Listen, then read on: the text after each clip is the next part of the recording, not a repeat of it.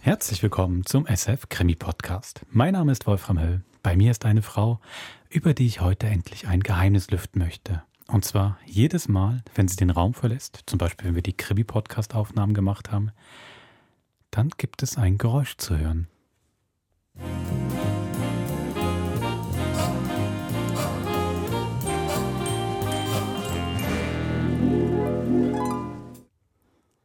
Hast du es auch gehört? Ich habe es auch gehört. Ich höre es immer in meinem Kopf. Es ist Susanne Jansson und man muss es eben sagen, es ist wirklich, sie hat ihren eigenen Szenenübergang. Immer wenn sie einen Raum betritt oder verlässt, kommt ein kleines Swing-Musikstückchen. Hey, äh, vielen Dank. Das war aber eine schöne Einleitung und Überraschung. Ich habe, während du angefangen hast, äh, gesagt hast, Geheimnis in Tönen, habe ich kurz schon überlegt, welches Alias ich mir jetzt ausdenke und hier dir jemand anderen vorspiele, aber das nehme ich natürlich gerne an. Äh, da, das ist der einzige Zusammenhang, in dem Hafen schön klingen. Oder diese perlende Wassermusik, wie jetzt am Schluss des, meines, meiner Abtrittsmusik. Ja. Die perlende Wassermusik. Ich trage ja auch immer Petticoats. Eben, das sieht man jetzt alles nicht, aber Mhm. das, das zumindest dachte ich, könnte man unseren Hörern, und Hörern Oh. aufzeigen, weil das zum Hören ist, dass man dich mal besser weiß, wie du eigentlich auf, auf deine Umwelt wirkst. Ach Mensch. Genau. Vielen Dank, Wolfram. Und das sind wir auch schon mitten im heutigen Krimi, La Boutique von Francis Durbridge. Und da gibt es komischerweise genau dieselbe Musik auch zu hören. Na, Na, Sachen gibt's. ist mir auch aufgefallen. Ja, Das ist jetzt mal so ein richtiger ähm, Krimi-Straßenfeger von früher, fünf Teile. Francis Durbridge kennt man ja auch als Autorin von Paul Temple vor allen Dingen. gell? Ja. Genau, das ist ja wirklich so der, der große, die große Krimi-Dreifaltigkeit aus dem letzten Jahrhundert mit Paul Cox, DDD. DDD, beides Paul und Alexandra Becker und eben Francis Durbridge mit Paul Temple. Genau. Und hier haben wir eben eine andere Geschichte von ihm, auch einen Fünfteiler. Und ähm, ich finde, es ist wirklich so richtig ähm, englischer Crime-Classic zum Reinlegen. Zum Reinlegen und nicht nur wegen der Krimi-Geschichte, sondern weil sie sich eben viel Zeit Mhm. lässt, um ähm, das Leben und natürlich meistens fernab der Arbeit ähm, zu zeigen. Macht großen Spaß. Auch Polizisten verdienen Urlaub. Ja, aber wie es dann halt so ist, ne? Ja. wie es dann halt so ist. Also, dann würden wir doch sagen, passend, wenn wir schon in England sind, without much further ado. Sehr schön. Viel Spaß beim ersten Teil von La Boutique von Francis Durbridge. Viel Vergnügen.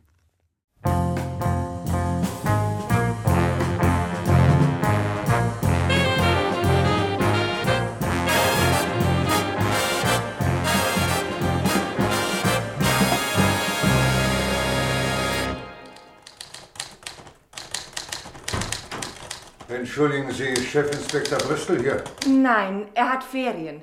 Er ist drei Wochen abwesend von Scotland Yard. Ach so, ja. Heda, wenn Sie den Rapport fertig getippt haben, Ja. dann möchte ich, dass Sie mir... de- Ähm, Sir, Ja? Was gibt es, Sergeant Thornton? ein Telegramm aus Los Angeles für Chefinspektor Bristol, Sir, von jemandem namens Louis. Es ist an die Zentrale durchtelefoniert worden. Ja und, was steht denn drin? Ankomme morgen Abend Savoy. Stop. Muss dich dringend sehen. Stop, Louis. Ach, äh, ja, gut, Thornton. Überlassen Sie das mir, ich treffe den Chefinspektor zum Lunch. Danke, Sir. Ich dachte, Chefinspektor Bristol sei in Venedig. Nein, nein, der fliegt erst am Mittwoch. Ankomme morgen Abend Savoy. Naja, nicht gerade ein armer Mann, sein Bruder. Bruder?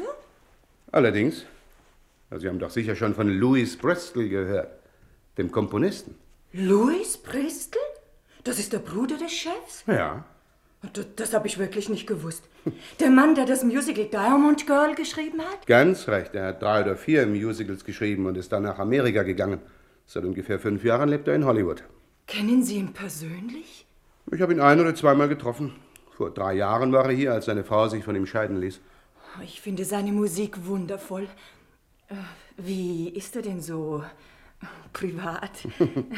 Och, viel Charme. Ja. Sieht glänzend aus, teures Rasierwasser. Naja, Sie kennen ja den Typ. Leider eben nicht. Ihrer Beschreibung nach gleicht er aber unserem Robert gar nicht. Nein, nein, die sind so verschieden wie Tag und Nacht. Man würde nie glauben, dass sie Brüder sind. Übrigens, die Schwester kenne ich auch, Catherine. Ach. Ebenfalls sehr charmant und im Ganzen eigentlich netter als Louis, ehrlich gesagt. Hat sie nicht einen Schweizer Hotelier geheiratet? Stimmt, äh, er heißt äh, Kaufmann, ja, Freddy Kaufmann. Sie haben ein Hotel in Venedig am Canale Grande. Ich kenne es nur von Fotos. Aber es sieht fantastisch aus. Verbringt der Chef dort seine Ferien? Ich nehme es an. Ach, Glück muss man haben. Meine Schwester hat einen Buschauffeur geheiratet.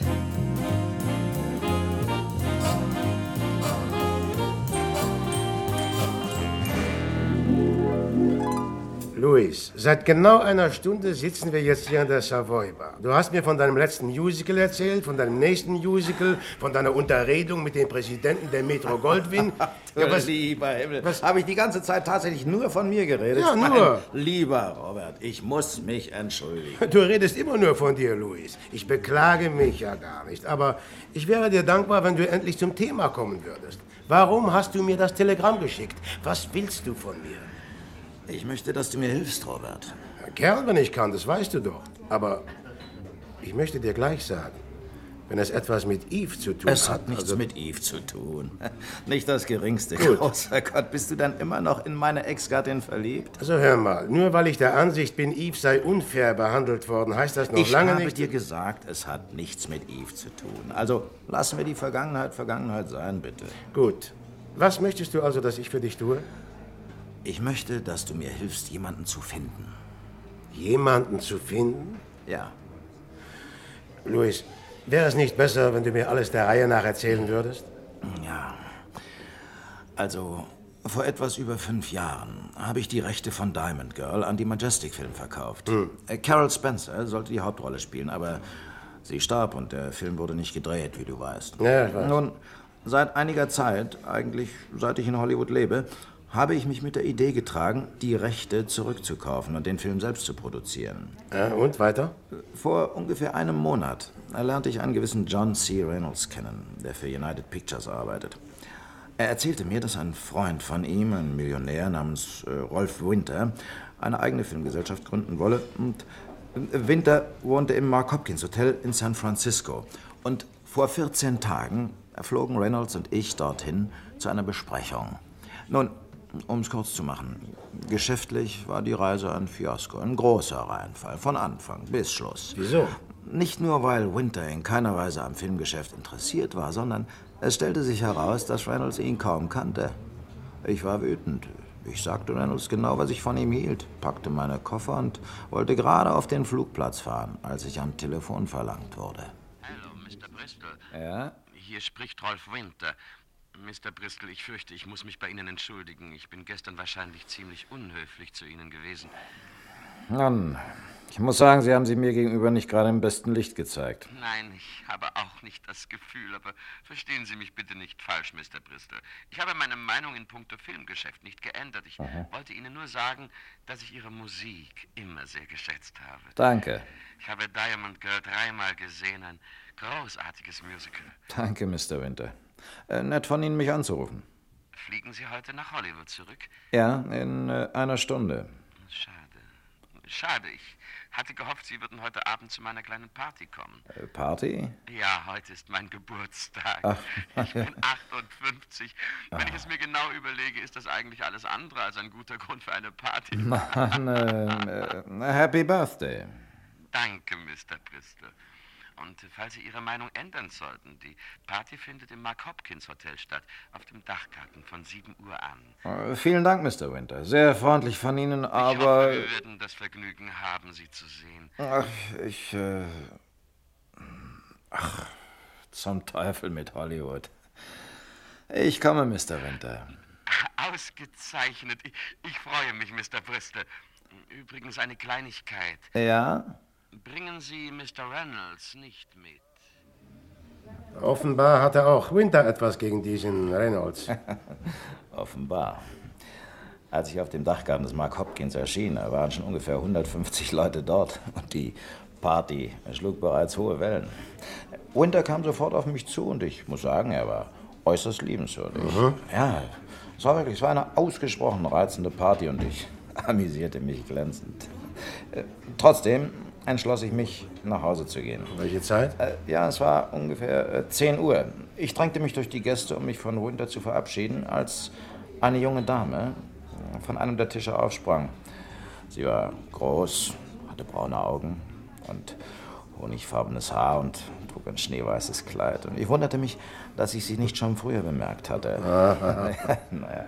äh, Sie hatte ein Glas Orangensaft in der Hand. Das heißt, bis sie mit mir zusammenstieß. Oh, ach du lieber Gott. Es tut mir schrecklich leid. Bitte entschuldigen Sie vielmals. Ich. Oh, schauen Sie Ihr Hemd an. Da machen sich keine Sorgen, ist ja nur Orangensaft. Oh, nur Orangensaft. Na, was werden Sie jetzt tun? Ich bin in zwei Minuten zu Hause. Ich wohne drüben im Fairmont Hotel. Keinen Grund zur Aufregung. Aber ich habe Ihnen den ganzen Abend verdorben. Nein, ich wollte sowieso gerade gehen. Es ist mir schrecklich peinlich. Ich ich weiß gar nicht, was ich sagen soll. Äh, Hat Ihr Kleid nichts abgekriegt? Nein, nur Ihr Hemd leider. Übrigens, mein Name ist Bristol. Louis Bristol. Ich. Es tut mir wirklich schrecklich leid, Mr. Bristol. Oh, bitte entschuldigen Sie. Sind Sie Engländerin? Ja, aber das macht die Sache auch nicht besser. Leben Sie in San Francisco oder sind Sie nur zu Besuch da? Nein, ich lebe hier. Dann kennen Sie ja das Fairmont. Kommen Sie in einer halben Stunde in die Bar? Ich lade Sie zu einem Dry Martini ein. Ich. äh, Es tut mir leid, aber ich trinke keinen Alkohol. Dann eben Orangensaft. Ich habe Mut, wissen Sie. Nun, Wenn man bedenkt, dass Sie mein Hemd und meinen Anzug ruiniert haben, von der Krawatte ganz zu schweigen, ist das wirklich nicht zu viel verlangt, Miss. Äh, also gut. Aber lieber etwas später. Ich bin eben erst gekommen. Oh, es ist jetzt fünf nach zehn. Sagen wir um elf. Um elf, Mr. Bristol. Und? Ist sie gekommen? Ja, zu spät allerdings. Beinahe 20 Minuten. Ich dachte schon, sie hätte sich's anders überlegt. Oh. Und was war dann? Naja, nach ein paar unvermeidlichen Scherzen über Orangensaft erzählte sie mir, sie heiße Virginia Allen und arbeite für Rolf Winter. Du, sie war wunderbar, Robert. Mhm, Ich- Nein, wirklich. Und ich entschloss mich spontan in San Francisco zu bleiben und sie so oft wie möglich zu treffen. Mein guter Bruder Luis. Nur nie eine Gelegenheit auslassen. Nein, nein, es war anders, Robert. Verstehst du denn nicht? Ganz anders. Na schön, also weiter. Am nächsten Abend, da lud ich sie zum Nachtessen ein. Am Tag drauf, es war ein Sonntag, mieteten wir uns einen Wagen und fuhren der Küste entlang bis nach Carmel. Ah, Es war ein wundervoller Du Tag. wirst ihn nie vergessen. Nein, wirklich, ich werde ihn nie vergessen. Am Montag konnte ich sie nicht treffen, weil ich auf ein Telegramm meines Büros hier nach Los Angeles fliegen musste. Pech. Aber am Dienstagabend war ich zurück in San Francisco und sie holte mich am Flugplatz ab. Äh, Na also. Wir aßen zusammen in einem kleinen Restaurant in Uphill und das war der Abend, an dem ich ihr einen Heiratsantrag machte. Ist das wirklich dein Ernst, Louis? Natürlich, mein voller Ernst. Aber wir kennen einander ja kaum, Louis. Wir haben uns am letzten Freitag zum ersten Mal getroffen. Was hat das damit zu tun? Ich habe Eve während Jahren gekannt. Es hat trotzdem nicht funktioniert. Warum hat es nicht funktioniert? Was ist passiert? Ich weiß nicht. Schwer zu sagen.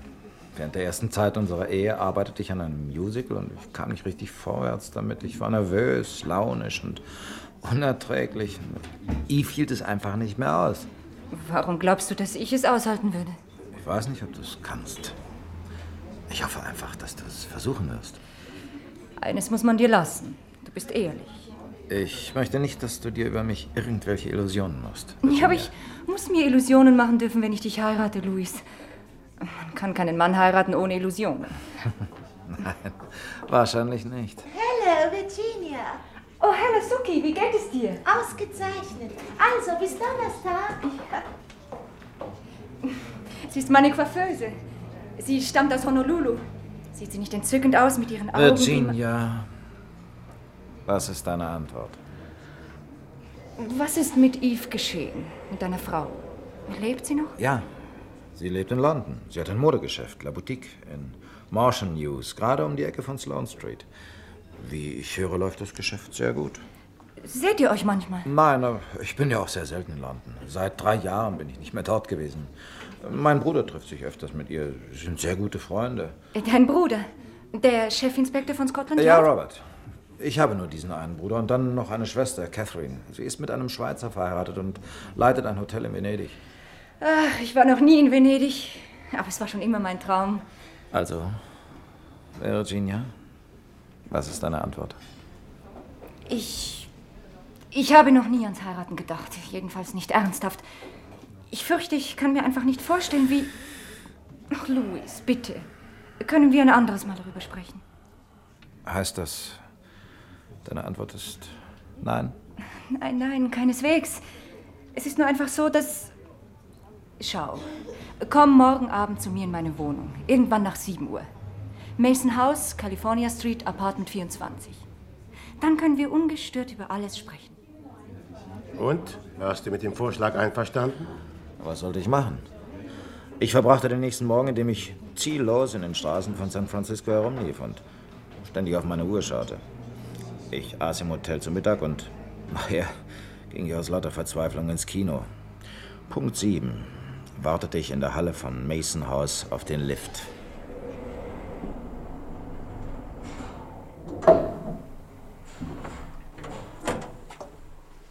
Guten Abend, Sir. Guten Abend. Apartment 24, bitte. Apartment 4. Apartment 24, sagten Sie? Ja. Miss Allen. Miss Allen? Ja. Miss Virginia Allen. Ja, es tut mir leid, Sir, aber hier wohnt keine Miss Allen. Mr. und Mrs. Ballum wohnen in Apartment 18. Aber Sie sind augenblicklich in New York. Nein, nein. Miss Allen. Miss. äh, Das ist doch Mason House, oder nicht? Allerdings. Aber wahrscheinlich haben Sie eine falsche Adresse, Sir. Wir haben hier gar kein Apartment 24. Im ganzen Haus gibt es nur 18 Apartments. Sie müssen sich irren, nicht? Ich habe Miss Allen am Sonntagmorgen hier abgeholt. Äh, Sie hatte. Haben Sie sie wirklich hier abgeholt, Sir? Ja. Sie hat in der Halle auf mich gewartet. Na, es ist ja möglich, dass sie in der Halle gewartet hat. Aber sie wohnt bestimmt nicht hier, Sir. Ich habe noch nie von einer Miss Allen gehört. Sind Sie der Portier? Jawohl, Sir. Donovan. Ed Donovan, Sir. Ich bin seit sieben Jahren hier und kenne alle Mieter persönlich. Sie sagen, Mr. und Mrs. Bellum wohnen in Nummer 18. Richtig? Auf wie alt würden Sie Mrs. Bellum schätzen? Oh, sieben oder 68. hm, Aber man sieht es ihr nicht an. Mr. Bellum ist pensioniert. Äh, danke, Donovan. Hier. Oh, danke, Sir. Es tut mir leid, dass ich Ihnen nicht helfen kann. In der Halle ist eine Liste der Mieter angeschlagen. Und? Hast du dir die Liste angeschaut? Nein. Ich wusste auch so, dass Donovan die Wahrheit gesagt hatte. Ich nahm mir ein Taxi und fuhr zum Mark Hopkins Hotel. Rolf Winter lag mit einer Erkältung im Bett und wünschte nicht gestört zu werden. Nach einer längeren Auseinandersetzung mit dem Portier wurde ich aber schließlich doch in seine Suite im 14. Stock geführt und einer Dame mit einem scharf geschnittenen Gesicht vorgestellt. Mein Name ist Betty Lehn, Mr. Winters Privatsekretärin. Was kann ich für Sie tun? Mein Name ist Bristol. Äh, Louis Bristol. Ja, ja, ich weiß. Was ist Ihr Anliegen, Mr. Bristol? Äh, Ich, äh, ich hatte gehofft, ich könnte Mr. Winter ein paar Minuten sprechen. Das ist ausgeschlossen. Ganz ausgeschlossen. Mr. Winter hat Fieber und kann niemanden empfangen. Ja, aber- ja, und ich fürchte, es wird noch einige Tage dauern, bis er wieder aufstehen kann. Kann ich Ihnen helfen, Mr. Bristol? Aber bitte fassen Sie sich kurz. Äh, Miss Ellen äh, ist eine Freundin von mir und ich wollte Mr. Winter fragen, ob er vielleicht so liebenswürdig wäre, Miss mir Ellen? ihre Wer ist denn Miss Ellen? Virginia Ellen. Sie arbeitet für Mr. Winter. Ach, wirklich? Ah ja, Das ist mir neu. Sie. äh, Sie meinen, Sie haben noch nie von ihr gehört? Allerdings. Äh, Kennen Sie. äh, Kennen Sie die meisten Leute, die für Mr. Winter arbeiten? Ich kenne alle Leute, die für Mr. Winter arbeiten. Außerdem sind es gar nicht so viele. Ihre Freundin gehört jedenfalls nicht dazu, Mr. Bristol. Das kann ich Ihnen versichern. Ich verstehe. Wo haben Sie denn diese Miss Ellen getroffen? Auf der Party. Mr. Winters Party? Ja. Und sie hat Ihnen erzählt, sie arbeite für Mr. Winter? Hm, Ja, das hat sie gesagt. Es sieht ganz so aus, als hätte sie jemand zum Narren gehalten, Mr. Bristol. Wie ich dich kenne, Louis, hast du dich damit aber nicht zufrieden gegeben. Natürlich nicht. Als ich in mein Hotel zurückkam, sagte man mir, eine junge Dame habe ungefähr um 8 Uhr telefoniert und nach mir gefragt, aber weder eine Nachricht noch ihren Namen hinterlassen. Ob es Virginia war, weiß ich nicht. Hm. Und was geschah weiter? Am nächsten Morgen ging ich ins Mason House zurück und sprach noch einmal mit Donovan. Er blieb natürlich bei seiner Geschichte und stellte mich sogar einigen Mietern vor, um seine Aussage zu beweisen. Und? Keiner von ihnen hatte je von Virginia gehört. Während dreier voller Tage, Robert, irrte ich in San Francisco umher, in der Hoffnung, sie zu finden. Ich ging in Restaurants, Cafés, an Orte, die wir zusammen besuchten. Ja, und Ihre Freunde. Du hattest doch sicher einige Ihrer Freunde kennengelernt. Nein, eben nicht. Um die Wahrheit zu sagen, dämmerte es mir langsam, dass ich zwar bis über beide Ohren in eine junge Dame verliebt war, aber eigentlich kaum etwas von ihr wusste, obwohl wir so oft zusammen gewesen waren. Wie gewöhnlich hatte ich jeweils den Hauptteil der Konversation selbst bestritten und hauptsächlich von mir geredet. Wie gewöhnlich. ja, am dritten Tag, als ich schon jede Hoffnung aufgegeben hatte, erinnerte ich mich plötzlich an das junge Mädchen, das Virginia in dem Restaurant in Nob Hill begrüßt hatte. Die Coiffeuse? Richtig. Ich erinnerte mich, dass Virginia sie Suki genannt hatte und dass sie aus Honolulu stammte. Endlich hatte ich das Gefühl, eine Spur gefunden zu haben. In der Hotelhalle war ein Coiffeursalon und ich erklärte dem Empfangsfräulein die Sachlage. Sie war sehr nett und hilfsbereit und versprach, Suki ausfindig zu machen. Und? Am späteren Nachmittag rief sie mich an und sagte, Sukis Name sei Talmadge und sie sei bei einem Kosmetikspezialisten namens André Marquand angestellt. Ich ging natürlich sofort zu ihm und erklärte ihm ganz offen, dass ich auf der Suche nach einer seiner Kundinnen namens Virginia Allen sei. Ich sagte ihm auch, dass ich schon seit einigen Tagen versucht hätte, sie zu finden und dass ich ihm für jegliche Hilfe äußerst dankbar wäre. Und du wirst seine Antwort bereits erraten haben. Er hatte noch nie von Virginia gehört. Genau das. Mhm. Und seine Angestellte, Suki Tolmitsch? Das war natürlich meine nächste Frage. Es tut mir leid, aber Suki, Miss Dalmatsch arbeitet hier nicht mehr. Sie ist vor zwei Tagen weggegangen. Was meinen Sie damit? Was ich sage, sie hat uns verlassen vor zwei Tagen. Ja, aber ich habe doch... Verlangen Sie keine Erklärung von mir. Ich verstehe es selber nicht. Wir waren gute Freunde, sehr gute Freunde, Ah. während beinahe vier Jahren. Und dann am Samstagmorgen kam sie herein und sagte, Monsieur André, es tut mir schrecklich leid, aber ich verlassen Sie. Weg war sie. Einfach so. Und wo ist sie jetzt? Wissen Sie das? Nein, keine Ahnung. Einer Angestellten, sie hat erzählt, sie habe eine Stellung in New York Hilton. Aber ich weiß nicht, ob das stimmt. Ich bedauere. Aber Sie müssen mich jetzt entschuldigen. Ich habe schrecklich viel zu tun heute Morgen. Ja, natürlich. Es tut mir leid, dass ich Sie gestört habe. Nein, nein, bitte, bitte, bitte. Ich wollte nur, ich könnte Ihnen helfen. Sie, äh, sie sagten, Sie suchten diese junge Dame, Miss Anne, schon seit ein paar Tagen. Ja. Warum wenden Sie sich da nicht an einen Detektiv, Mr. Bristow? Ein Detektiv? Ja, ein Privatdetektiv. Für solche Fälle sind diese Leute schließlich. Aber du hast dich nicht an einen Privatdetektiv gewendet. Doch, du wirst lachen. Tatsächlich? Ja. Ich erkundigte mich und entschloss mich schließlich für einen gewissen Dave Dice. Ich erzählte ihm alles über Virginia und er sagte, er sei ganz sicher, dass er sie finden werde. Außerdem sagte er, er wolle nicht lästig wirken, aber sein Honorar betrage 3000 Dollar im Voraus. 3000 Dollar? Großer Gott. Und unser Eins rackert sich monatelang ab für diese Summe. Aber, naja. Weiter, Louis. Was, was geschah dann? Der Gauner hat sie nicht gefunden. Er hat es nicht einmal versucht. Wieso nicht? 24 Stunden nach unserer Besprechung schickte er mir meinen Scheck zurück zusammen mit einer Ausgabe der New York Times. Er schrieb dazu, es tät ihm leid, aber der Fall interessiere ihn nicht mehr. Aha. Aber warum die New York Times? Darüber wunderte ich mich zuerst auch. Aber dann fand ich eine Notiz unter der Rubrik Unglücksfälle und Verbrechen. Die Leiche einer jungen Dame war im Central Park gefunden worden. Es war Suki Tolmetsch. Ja, erstochen. Und? Weiter? Das ist es ja. Nichts weiter. Ich blieb noch bis zum Ende der Woche in San Francisco, in der Hoffnung, Virginia würde sich irgendwie melden, aber nichts geschah. Am Sonntagabend flog ich nach Hollywood zurück. Und seitdem hast du nichts mehr von ihr gehört. Nein, Hm. Nun, ich würde sagen, vielleicht gibt es eine ganz simple Erklärung für das Ganze. Und die wäre? Sag mal ehrlich, Luis. Hast du Virginia irgendwelche Geschenke gemacht? Schmuck zum Beispiel oder einen Pelzmantel? Nein, und ich habe ihr auch kein Geld geliehen, wenn du das meinst. Ich werde dir jetzt ganz genau sagen, warum ich dir das Telegramm geschickt habe und was ich von dir will, Robert.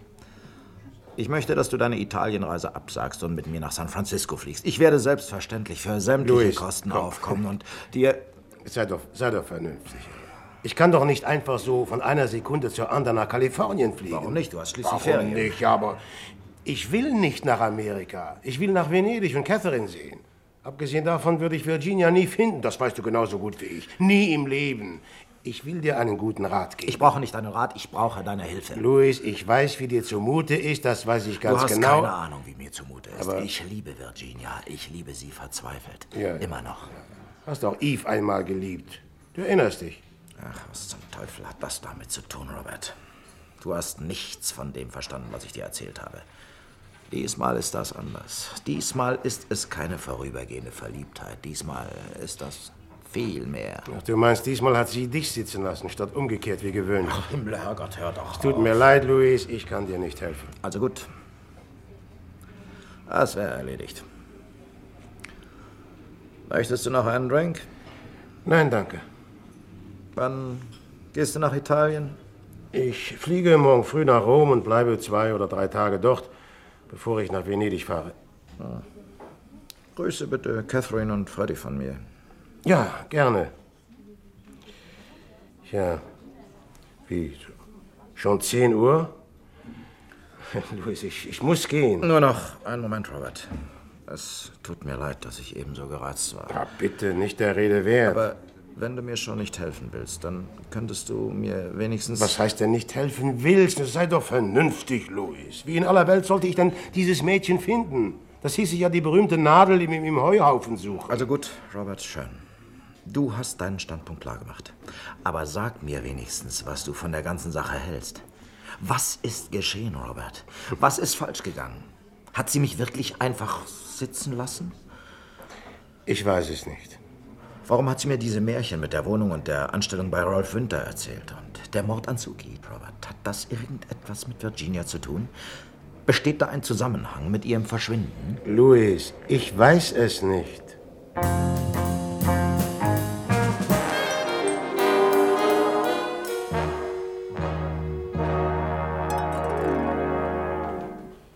Sind Sie sicher, dass Sie alles eingepackt haben, Sir? Mhm. Auch die beiden Sporthemden, Ja. die gestern aus der Wäscherei zurückgekommen Ja, ich habe bestimmt alles, Mrs. Webber. Machen Sie sich keine Sorgen, während ich weg bin. sind? Ja, gut. Und erholen Sie sich richtig, Mr. Bristol. Danke. Und grüßen Sie mir Ihre Schwester und Ihren Mann recht. Ach du lieber Gott. Was ist denn? Da frage ich, ob Sie auch nichts vergessen haben. Dabei habe ich selbst etwas vergessen. Was denn? Mrs. Bristol hat diesen Gürtel gestern Nachmittag herübergeschickt. Sie sagte, Sie wüssten Bescheid. Ach so, ja, richtig. Gehen Sie her, Mrs. Webb. Pack ich sofort ein. Hier ist äh, Catherine. Letzte Mal, als sie in London war, hatte sie ein Kleid in Mrs. Bristols Geschäft gekauft. Den Gürtel dann dazu verloren. Eve hatte ziemliche Mühe, ihr wieder einen genau gleichen zu besorgen. Soll ich? Nein, lassen Sie nur. Kennen Sie den 8271? Hier ist Eve. Ja, hallo Eve. Ich wollte dir eigentlich nur schöne Ferien wünschen. Na, vielen Dank, Eve. Hat dir Mrs. Webb den Gürtel gegeben? Ja, ist schon eingepackt. Keine Angst, ich werde den Catherine persönlich überreichen. Danke, Robert. Also viel Vergnügen und herzliche Grüße an Catherine und Freddy. Werde ich ausrichten. Oh, ähm, übrigens, ich nehme an, Hm, du weißt, dass Louis in London ist? Ja, und? Woher weißt du es? Och, äh, es war ein Bild von ihm in der Zeitung heute Morgen. Aha. Hast du ihn getroffen, Robert? Ja, wir waren gestern Abend zusammen. Wie geht es ihm? Oh, immer gleich. Du kennst ja Louis. Ist er allein hier? Ja, er ist allein hier. Wie lange bleibt er in England? Ich glaube eine Woche, aber ich bin nicht ganz sicher. Hör mal, Eve. Ich komme auf einen Sprung bei dir vorbei im Geschäft, ja? Bevor ich zum Flughafen fahre. Dann kann ich dir alle Neuigkeiten erzählen. Hast du denn Zeit? Oh ja, massenhaft, für dich immer. Also gut, Robert, vor allem. Ich bin in 20 Minuten da. Du Glückspilz. Ich wollte, ich könnte auch nach Venedig. Na, na, na, na, Eve, mir machst du nichts vor. Im Augenblick möchtest du nirgendwo anders sein als in London. Und du weißt genau warum. Also mach schnell, Robert. Dann können wir noch zusammen Kaffee trinken.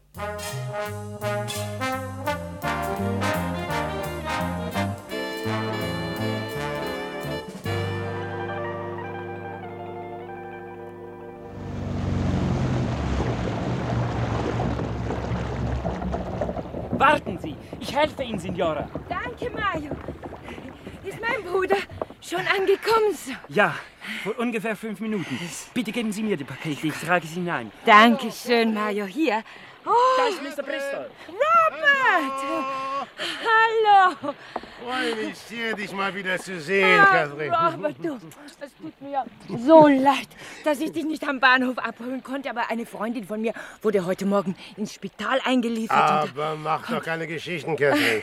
Komm, lass dich mal anschauen. Na, du siehst ja großartig aus. Ja? Danke. Wie war's in Rom? Wunderbar. Nur zu kurz. Und wie geht's zu Hause? Was macht Mrs. Webb? Mrs. Webb. Mrs. Webb ist immer noch der gleiche gutmütige Drache. Sie lässt dich herzlich grüßen. Eve natürlich auch. Danke. Ach, übrigens, es tut mir schrecklich leid, Katrin, aber der Gürtel, Hm? den mir Eve für dich mitgegeben hat, Den hast du vergessen. Ja, offenbar. ja, jedenfalls, er war nicht im Koffer, als ich in Rom auspackte, aber ich muss sagen, also, ich verstehe das einfach nicht. Ich habe ihn bestimmt eingepackt. Ich erinnere mich ganz Oh. genau. Mach dir doch keine Sorgen deswegen. Es ist doch nicht so wichtig. Ich schreibe Mrs. Webb eine Karte und sie wird ihn mir schicken. Du sag mal, wie geht's Eve? Sehr gut. Und La Boutique läuft ausgezeichnet. Viel besser, als ich je erwartet hätte. Ja, Ah, ich muss zugeben, auch ich hatte angenommen, Eve würde in den ersten 14 Tagen bankrott machen. Eben. Du, ist sie übrigens im Moment in den Ferien? Nein, warum? Ja, weil ich glaubte, sie gestern Nachmittag gesehen zu haben. Eve? Wo? Hier in Venedig. Aber Eve würde doch nicht nach Venedig kommen, ohne sich mit dir und Freddy in Verbindung zu setzen. Nein, natürlich nicht, du hast recht, aber die Ähnlichkeit war erstaunlich. Nun, ich kann schwören, dass es nicht Eve war. Im Moment würden keine zehn Pferde sie aus London wegbringen. Warum? Louis ist in London. Er wohnt im Savoy. Er ist am Dienstag angekommen. Louis? Ja. Aber ich dachte, er sei in San Francisco. Er hat mir einen langen Brief geschrieben, in dem er... Nein, Hast du ihn gesehen? am Abend vor meiner Abreise. War er ähm, allein? Du und Eve, ihr stellt immer die gleiche Frage. Nein, im Ernst, Robert, ich habe einen Grund zu dieser Frage. In diesem Brief aus San Francisco schrieb Lewis, er habe eine junge Engländerin kennengelernt, in die er sich verliebt habe und die er heiraten. Heiraten werde, ja, ja, ich weiß. Aber sie haben nicht geheiratet, sie hat ihn sitzen lassen. Sie? Ihn? Ja, sie ihn. Du willst doch nicht behaupten, ein junges Mädchen habe tatsächlich die Kühnheit, Unverschämtheit und bodenlose Frechheit gehabt, Mhm. unseren geliebten, selbstlosen kleinen Louis sitzen zu lassen. Doch behaupte ich. Nein, also du, das kann ich nicht glauben. Das ist einfach unmöglich. Das kann ich einfach nicht Es glauben. ist aber wirklich so, Catherine. Ja, was ist denn passiert, Robert? Komm, du musst mir sofort alles erzählen. Moment, Moment, Moment, Moment. Das ist eine längere Geschichte und ich brauche dringend erstmal eine Dusche und ein frisches Hemd. Ich werde dir alles beim Abendessen erzählen.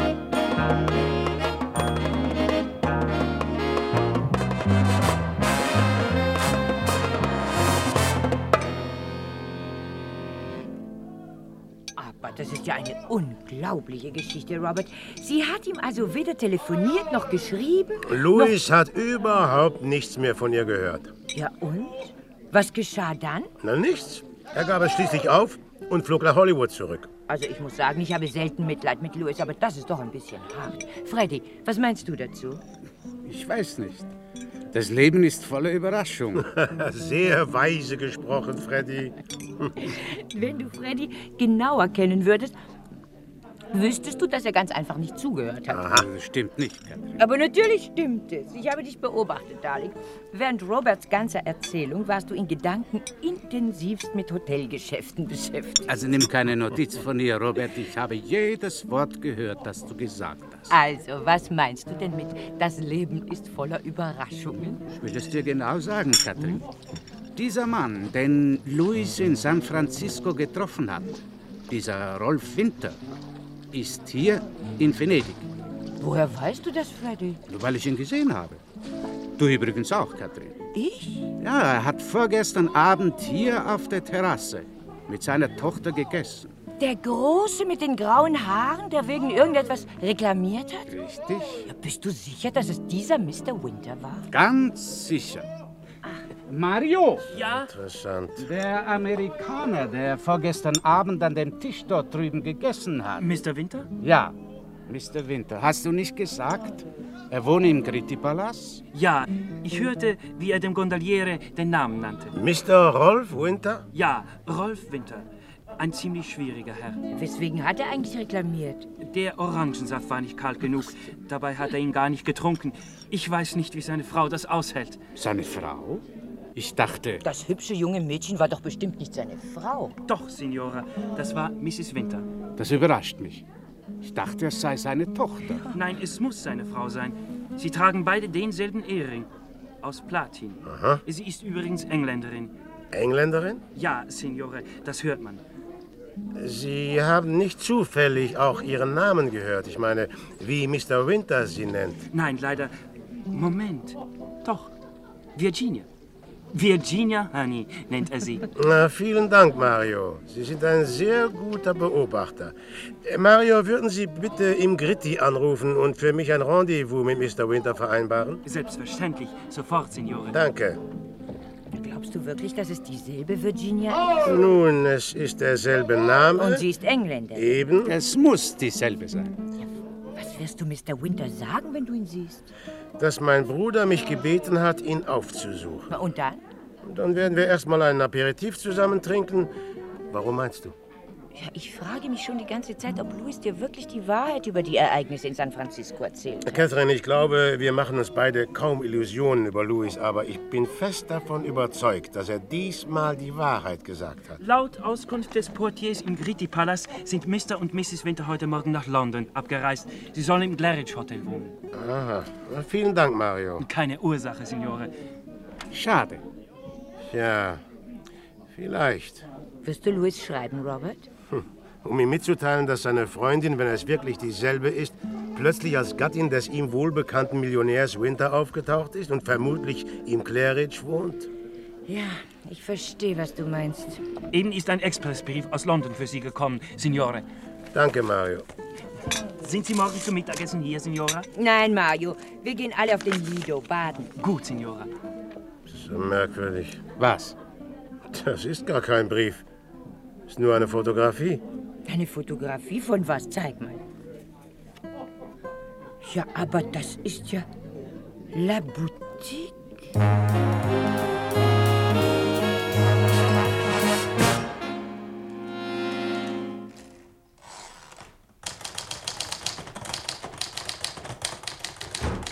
Guten Morgen, Inspektor. Hilda, Ja? rufen Sie bitte die Zentrale an und verlangen Sie eine Verbindung mit Venedig. Ja. Die Nummer ist. Äh, Moment, Moment. Hab sie irgendwo aufgeschrieben. Na, hier. Äh, Venedig. San Marco, Ja? 2986, Ja. Hotel Cristallo. Hm? Robert Bristol, mit Voranmeldung. Ja, sofort, Sir. Und ich bin in meinem Büro. Ich wünsche keine anderen Telefonanrufe. Und ich bin für niemanden zu sprechen, bevor ich mit dem Chefinspektor gesprochen habe. Jawohl, Sir. Sie sehen beunruhigt aus, Inspektor. Ja, Das glaube ich Ihnen gern, Hilda. Ja, aber Na, ich frage Sie, wie um alles in der Welt bringt man einem Kollegen und erst noch einem guten Freund bei, dass sein Bruder soeben ermordet worden ist? sein Bruder? Sie meinen Louis Bristol, der Komponist? Ja. Ermordet? Ja, er ist heute früh in einem Laden namens äh, La Boutique gefunden worden.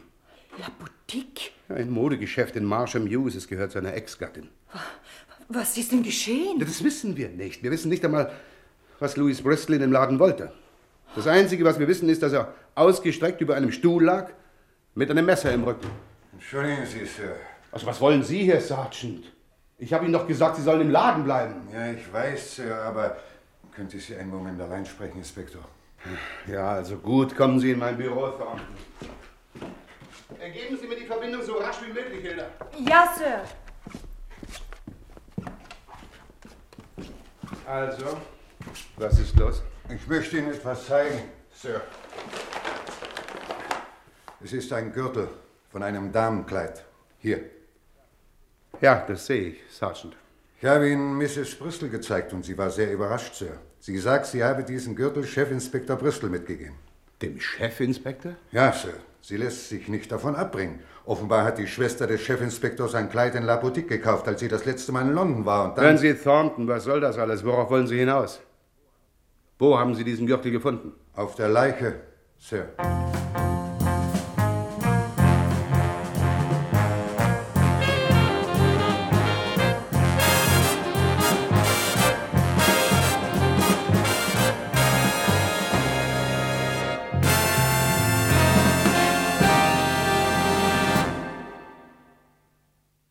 Herr Wolfram, also der äh, Gürtel ist auch schon eingeführt. Und nicht nur der Gürtel, sondern wir haben jetzt 37 Minuten gehört und eigentlich war das ja alles eine große, lange Exposition, oder? Mhm. Das kann man so sagen. Ähm, ich habe das zwischendurch auch beim Hören mal gedacht. Also wann kommt quasi der Mord? Man ist doch im Krimi. Ähm, aber auch da, ne? Wie, wie so oft bei diesen alten Herren, die das, die haben ihr Handwerk schon beherrscht. Ich finde, das ist ja doch interessant. Es gibt die ganz lange Exposition eigentlich aber von einem anderen Fall. Also was Mhm. ist mit der Virginia, was ist mit gell? der Virginia? Da gibt es schon noch den ersten Toten, die erste Tote mit der hawaiianischen Coiffeuse, Aha. die dann im Central Park New York ganz anderer Sta ähm, äh, Schauplatz, Schauplatz, gell? Schauplatz genau da noch, ähm, da noch äh, umkommt. Und am Schluss eigentlich der Mann, der uns die ganze Zeit die Exposition macht, ist tot. Also da finde ich, kann man dann doch sagen, ja, viel Zeit genommen für die Exposition, aber extrem gut genutzt, würde ich mal sagen. Also, weil ich finde, wir haben jetzt mindestens drei Mysterien, was mit der Virginia, was hat es auf sich mit der toten Coiffeuse? Warum ist der, der Louis tot? Also, ja, und mir hat das eigentlich auch sehr gefallen, ähm, dieses Hin und Her. Er erzählt es ja immer seinem Bruder, dem Dem von Scotland, Robert, dem, von- genau. von Scotland Yard. Und man springt immer wieder in Ja. die Szenen rein. Ja. Fand ihn ein sehr, sehr schönes Hin und Her. Ja, und da verrate ich nicht zu viel. Ich würde auch sagen, dass jetzt 95 Prozent der zukünftigen Personage äh, jetzt schon mal zu Wort kam. Ja. Was auch gut ist. Und was eben durch diese szenische und nicht nur ähm, indirekte Rede ähm, sehr gut, also einprägsam, äh, konnten die alle schon mal auftreten. Genau. Und ich fand einmal auch schön, dass man, also es ist doch so, so ein sehr ähm, weltmännisches Hörspiel, ne? Also man kommt dann nach San- es fängt schon in London an, dann geht es bis nach San Francisco, also Los Angeles, Hollywood, dann nach San Francisco und diese Party. Dann ist schon wieder ein Tod in, in, in die tote New York, dann geht man noch nach Venedig. Es wird sehr, sehr viel gereist. Mhm. Immer um die halbe Welt. Ich fange jetzt nicht wieder die Dandy-Diskussion an und das schöne Leben, genau. Genau. Ähm, ja, und jetzt steigen wir ein in den Krimi im zweiten Teil. In die Aufklärung Mhm. dieses Krimis, genau. Was ist Louis passiert? Hey, du, ich habe ein bisschen Post, ähm, vielleicht noch heute Mhm. ähm, im Gespräch. Sehr gerne. Weil ähm, es wirklich toll ist, muss ich mal sagen, dass die Rückmeldungen von euch ähm, so unterschiedlich sind. Also die sowohl einfach sagen, ähm, das finde ich super, das Hörspiel hat mir gut gefallen oder ähm, schaut doch mal, ob ihr das und das bringen könnt. Und aber auch ähm, zum Beispiel eine Mail vom Peter, der nochmal Bezug genommen hat auf die Fieberkurve und äh, dann auch mich korrigiert. Danke, Peter, das ist wirklich gut, weil ich. Ähm, das weiß ich von mir selber, das wisst ihr nicht von mir, äh, manchmal großzügig bin mit Details. Aber er hat mir zum Beispiel geschrieben, dass die Fremdenlegion mitnichten äh, den äh, United Nations untersteht, sondern der französischen Armee angehört. Äh, das ist vollkommen richtig. Und dann hat er uns auch noch geschrieben, wo wir mehr lesen könnten über Emilie Raschle. Also da haben wir ganz kurz drüber gesprochen, die Frau mit der Klauser ein Verhältnis angefangen hat. Also Und- das war eigentlich der Grund, genau, in, in Baden, warum er dann, warum er, einer der Gründe, warum er sich überhaupt bei der Fremdenlegion gemeldet hat, ne? Genau, da hat er wie noch Zusatzinfos gebracht. Genau, und da gibt es eine Erzählung Beichte in der Nacht, wo äh, das recht ausführlich äh, behandelt wird. Und er hat auch noch ähm, erzählt, Peter Brogle, der Erzähler in der Fieberkurve, ist für ihn mitnichten unbekannt. Er kennt ihn offensichtlich wirklich noch von der Bühne und einfach aus dem Fernsehen. Ähm, und äh, danke, Peter. Das ist ähm, ein schönes Hin und Her, wenn wir was ankicken und ihr ähm, das ergänzt. Das genau, ist und ich- prima. Mhm. Ich schreibe es dann wie immer unten in die Shownotes noch rein, die Hinweise, gerade auch mit der Erzählung von Klauser. Vielen Dank. Und dann hatten wir noch Weiser Selig Koch, das war ja letzte Woche. Mhm. Und da gab es auch ein paar Rückschriften, zum Beispiel eine von Herrn Je, dem ich jäh nochmal zu diesem Namen gratuliere, großartig. Ähm, und er hat uns einen Artikel geschickt, geschickt in einem alten Heft von 1900, ist nämlich ein Bericht drin über den Matzenauer Mhm. der da aber schon ein alter Mann war und von einem Journalisten quasi besucht wird, der dort in der Gegend ist. Ähm, weiß nicht, vielleicht können wir den auch verlinken. Und sogar mit Bild, oder? Von Matzenauer gibt es genau als alten Mann, als Kreis gibt es da Das ein finde Bild. find ich wirklich extrem spannend, weil ja auch im Hörspiel ähm, einmal die beiden drüber, einander, drüber reden und genau sagen, in irgendeiner Kneipe würde noch ein Bild von dem Matznau hängen. Das kommt Mhm. auch im Hörspiel Mhm. vor. Eben von der Anna gäbe es keins, aber von dem Matznau würde noch ein Bild irgendwo Mhm. in der Kneipe hängen. Mhm.